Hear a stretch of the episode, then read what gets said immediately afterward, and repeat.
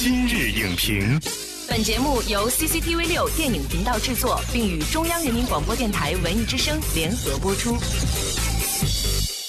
品头论足话电影，今日就评八分钟。大家好，我是陈明。车坛传奇，闪电麦昆回归，为重回巅峰背水一战。车到中年，重回竞速之战。电影里的闪电麦昆，电影外的皮克斯工作室，怎样的赛场真谛将串联两者，并助力回归？本期今日影评，携手影评人唐景树为您深度解析《赛车总动员三》为何归来。欢迎藤井树做客今日影评。主持人好，大家好。我们先来一组快问快答。在《赛车总动员》系列当中，你最喜欢哪个角色？男主角麦昆，为什么？因为他非常的淘气可爱。在这个系列当中，哪个角色跟你本人最像呢？必须是女主角保时捷。你们的共同点是什么？她非常的漂亮，而且她很聪明又很善良。那能不能够用几个词来形容一下皮克斯动画带给你的印象？想象力和技术的完美结合，能够探究人性最深层的真善美。好，谢谢。藤井树，快问快答结束。那么下面我们通过剧情扫描，一起来了解一下《赛车总动员三》。《赛车总动员三》讲述了闪电麦昆想重回赛场，却遇到强劲对手，在美女教练的帮助下训练并找回自己的同时，又对赛场有更深的认识。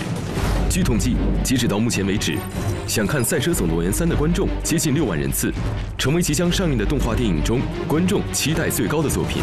那么，通过刚才的那组数据，我们发现大家对于《赛车总动员三》的期待值还是非常高的。嗯，藤井树觉得原因在哪里？一个是皮克斯出品啊，必属精品，它塑造了无数经典的作品，比如说《飞屋环游记》啊，百看不厌的《瓦尔里》呀。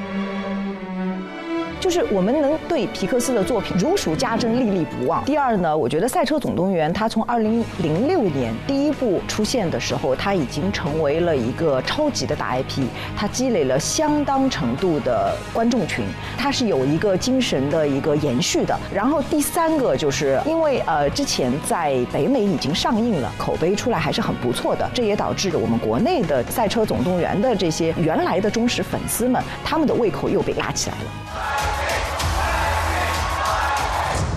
赛车总动员三》呢，在北美的话，六月份就已经上映了，而八月二十五号呢，就会和中国的观众见面。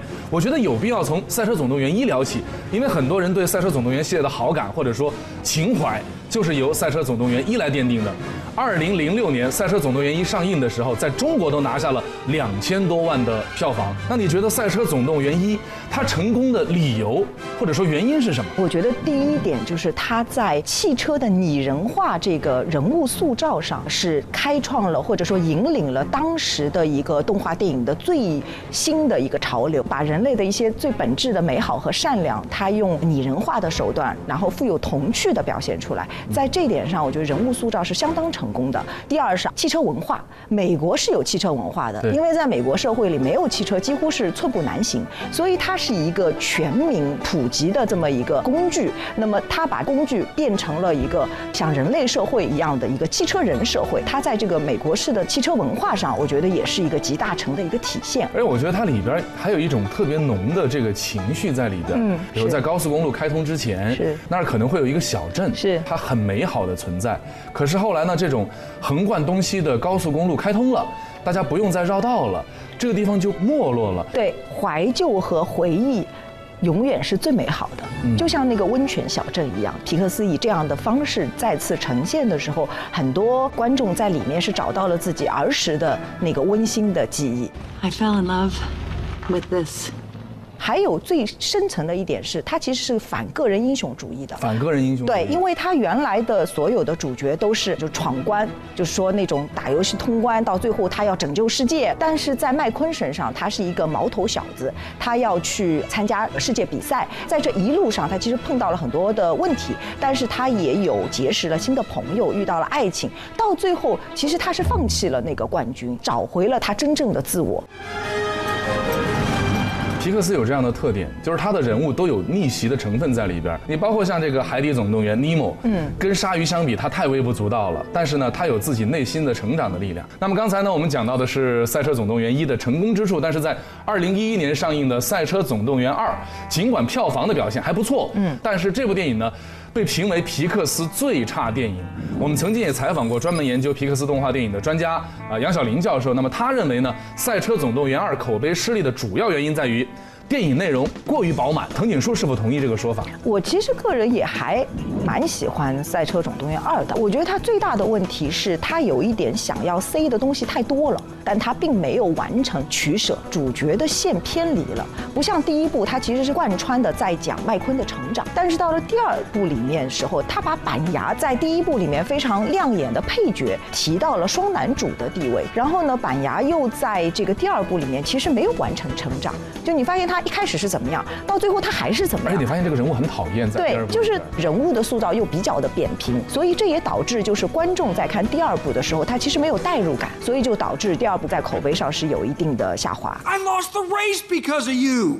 Oh. 经历了《赛车总动员一》的惊艳登场和《赛车总动员二》所谓的口碑失利，那么观众的期待不减。这一次《赛车总动员三》讲述了主角麦昆车到中年，想要重回巅峰。那么通过他的回归，他对比赛、对赛场又有了一些新的认识。那么藤井树怎么看待《赛车总动员三》这样的一个剧情设计？我非常喜欢，就是这就是为什么我对这部电影还非常的期待啊，因为它又回归到了主角的一个成长性上，时代在发展，所有的汽车也都在成长，车到中年，他面临的挑战不仅仅限于说他的汽车零件可能老旧了，他连训练方式都落伍了，新的一代的领军人物出现的时候，可能对麦昆来讲他不适应。这个剧情的主旨还是非常的吸引我，我想看到麦昆是不是会有一种英雄落寞，然后他又怎么绝地反击，最终他怎么捍卫他的尊严。所以有人说，《赛车总动员三》也是皮克斯做给自己的一部动画。某种程度上来讲，麦昆的这个境遇也跟皮克斯这个厂牌的境遇有一种非常神奇的默契。麦昆重新接受这个时代最新的挑战，这两代的这种冲撞，也是皮克斯自己所面临的一个。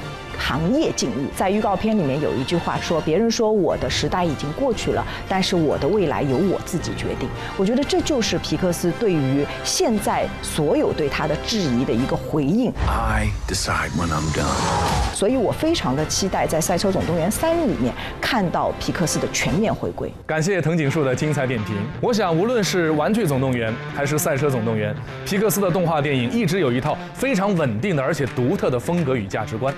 那么，当这些动画当中的汽车、玩具被赋予了人性的情感与灵性之后，他们不仅是给孩子们带去了欢笑，同时也让更多的成年人可以窥探自己、反省自身。下期节目再见。本栏目视频内容，请关注 CCTV 六电影频道，周一到周五每晚十点档《今日影评》。